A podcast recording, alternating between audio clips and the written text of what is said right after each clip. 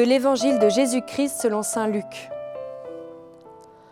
En ce temps-là, les disciples qui rentraient d'Emmaüs racontaient aux onze apôtres et à leurs compagnons ce qui s'était passé sur la route et comment le Seigneur s'était fait reconnaître par eux à la fraction du pain.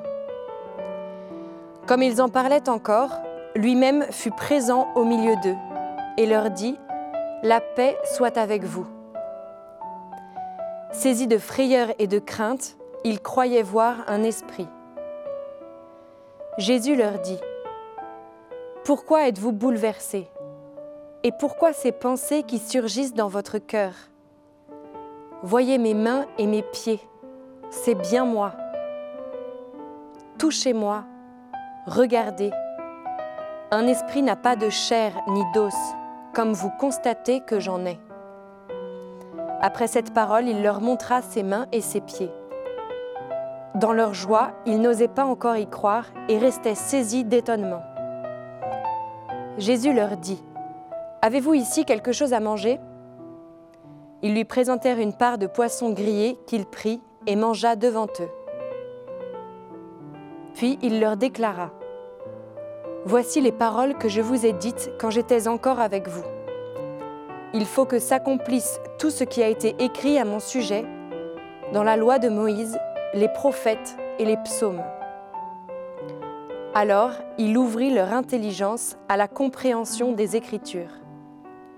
Il leur dit, Ainsi est-il écrit que le Christ souffrirait, qu'il ressusciterait d'entre les morts le troisième jour, et que la conversion serait proclamée en son nom pour le pardon des péchés à toutes les nations, en commençant par Jérusalem. À vous d'en être les témoins.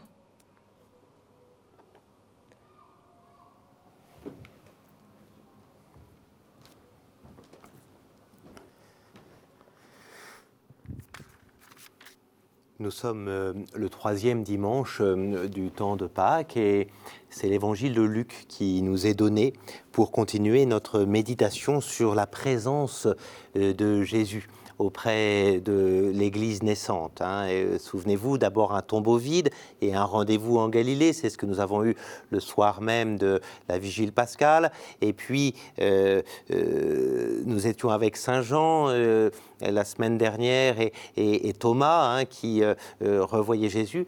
Voilà qu'il nous est donné aujourd'hui, dans ce troisième dimanche, de, lire Saint Luc. et ça nous fait prendre conscience que les évangélistes, chacun des évangélistes a vraiment sa manière propre de raconter euh, euh, la résurrection. il choisit des événements un peu différents. Et pour Luc, il y a vraiment l'idée de choisir trois grands moments de cette très belle journée euh, qui est le dimanche de la résurrection. La découverte du tombeau vide, qui correspond un peu à ce que nous avions vu chez Marc, avec des femmes qui sont là. Jésus n'est pas là, simplement euh, euh, deux, jeunes, deux jeunes hommes chez, chez, chez Saint-Luc. Et puis Jésus est là ensuite pour le deuxième épisode avec les pèlerins d'Emmaüs. Et ces pèlerins, au départ, ils ne reconnaissent pas Jésus, puis finissent par le reconnaître. Et enfin, un troisième temps, cette fois-ci avec les apôtres. Vous voyez, les femmes, les disciples d'Emmaüs les apôtres. Et Jésus est de plus en plus présent. Hein. Et là, bien plus qu'aux disciples d'Emmaüs, Jésus se manifeste charnellement, puisqu'aux disciples d'Emmaüs, c'est au moment où ils le reconnaissent qu'il disparaissait à leurs yeux. Là, Jésus reste, il se manifeste. Donc, vous voyez une progression dans la présence de Jésus. Et cette fois-ci, c'est avec les apôtres que Jésus se retrouve. Et un peu comme nous l'avions dans l'évangile de Jean la dernière fois, et avec la question de, la question de, euh, de Thomas, hein, savoir qu'il fallait toucher Jésus, Jésus leur propose vraiment ici, hein, leur dire, mais euh, puisque vous me prenez pour un esprit, c'est-à-dire pour un fantôme finalement, euh, voyez mes mains, mes pieds, c'est bien moi, et puis il va même manger avec eux, hein, il va prendre un bout de poisson, il n'y a pas d'esprit, il n'y a, y a pas d'esprit qui est de la chair ou qui a de l'os, hein, voilà, il y a vraiment, c'est vraiment moi qui suis là, hein, voilà. Donc Jésus se fait reconnaître d'eux. À la différence d'ailleurs des disciples d'Emmaüs, hein, les disciples d'Emmaüs, Jésus s'était pas fait reconnaître, il leur avait fait toute une leçon dans les Écritures. Et là, Jésus se fait reconnaître d'eux. Alors, on pourrait se dire, bah, puisqu'il se fait reconnaître d'eux vraiment, euh, il n'y a plus besoin des Écritures. Il n'y a, plus besoin, euh, euh, maintenant qu'on a la réalité, on n'a plus besoin de la promesse qui était inscrite dans les Écritures. Et pourtant, étonnamment, voyez-vous, euh, euh, Jésus va euh, leur dire, une fois qu'il a, qu'il a mangé sa part de poisson grillé, Voici les paroles que je vous ai dites quand j'étais encore avec vous. Il faut que s'accomplisse tout ce qui est écrit à mon sujet dans la loi de Moïse, les prophètes et les psaumes. Et alors il leur ouvrit leur intelligence à la compréhension des Écritures. Donc vous avez cette idée que Jésus ne se passe pas des Écritures. Même ressuscité, il continue à dire c'est ce que je vous avais dit, donc il renvoie à sa parole, c'est ce qu'ont dit les Écritures, et il renvoie à la parole biblique.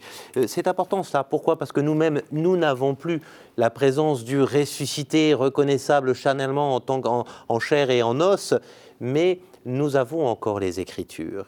Et voyez-vous, la reconnaissance du ressuscité ne peut se faire que si nous continuons à lire dans les Écritures, et notamment dans l'Ancien Testament, mais aussi dans le Nouveau, qui sont maintenant nos Écritures, si nous, continuons à rencontrer vraiment le ressuscité qui se donne à, comprendre, qui se donne à connaître hein, euh, dans, les, dans les Écritures. vous voyez, c'est vraiment un point qui est déterminant que nous avons là, que Jésus ne se passe pas des Écritures.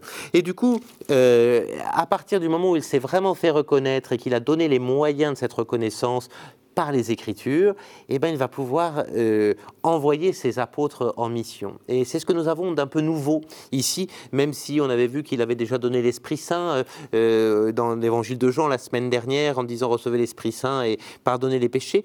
Là, Jésus euh, leur dit, voilà, la conversion va être proclamée en mon nom euh, euh, dans toutes les nations, en commençant par Jérusalem. Une fois que le ressuscité est là, la mission universelle peut commencer. On l'avait vu pendant le temps de Carême, Jésus n'est pas simplement là pour le peuple élu, c'est vraiment la mission universelle qui va commencer. Et du coup, dans cette mission, il y a un mot que Jésus va utiliser qui est nouveau dans, l'évangile que Jésus utilise à ce moment-là, qu'on retrouvera au tout début des actes des apôtres, qui est le mot de témoin.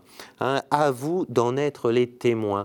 Il ne dit pas simplement les annonciateurs, euh, il ne dit pas simplement c'est à vous de, dire un peu tout ça. Maintenant, vous allez être témoin. Vous le voyez bien, un témoin, c'est quelqu'un qui s'engage par toute sa vie. Euh, porter un témoignage et être témoin de, Jésus, euh, c'est pas simplement répéter euh, bêtement qu'il est ressuscité. C'est avoir une vie qui est une vie, de, une vie de témoin, une vie de témoignage. Et c'est ça qui se met en place. À partir du moment où Jésus est, ressuscité, ceux qui l'ont vu ressusciter, ceux qui croient en sa résurrection, peuvent véritablement devenir euh, ses témoins. Voilà, que euh, ce parcours spirituel que nous faisons depuis, depuis Pâques euh, nous invite à rentrer dans le dynamisme du ressuscité qui fait de ceux qui croient en sa résurrection les témoins de sa vie et de la vie éternelle.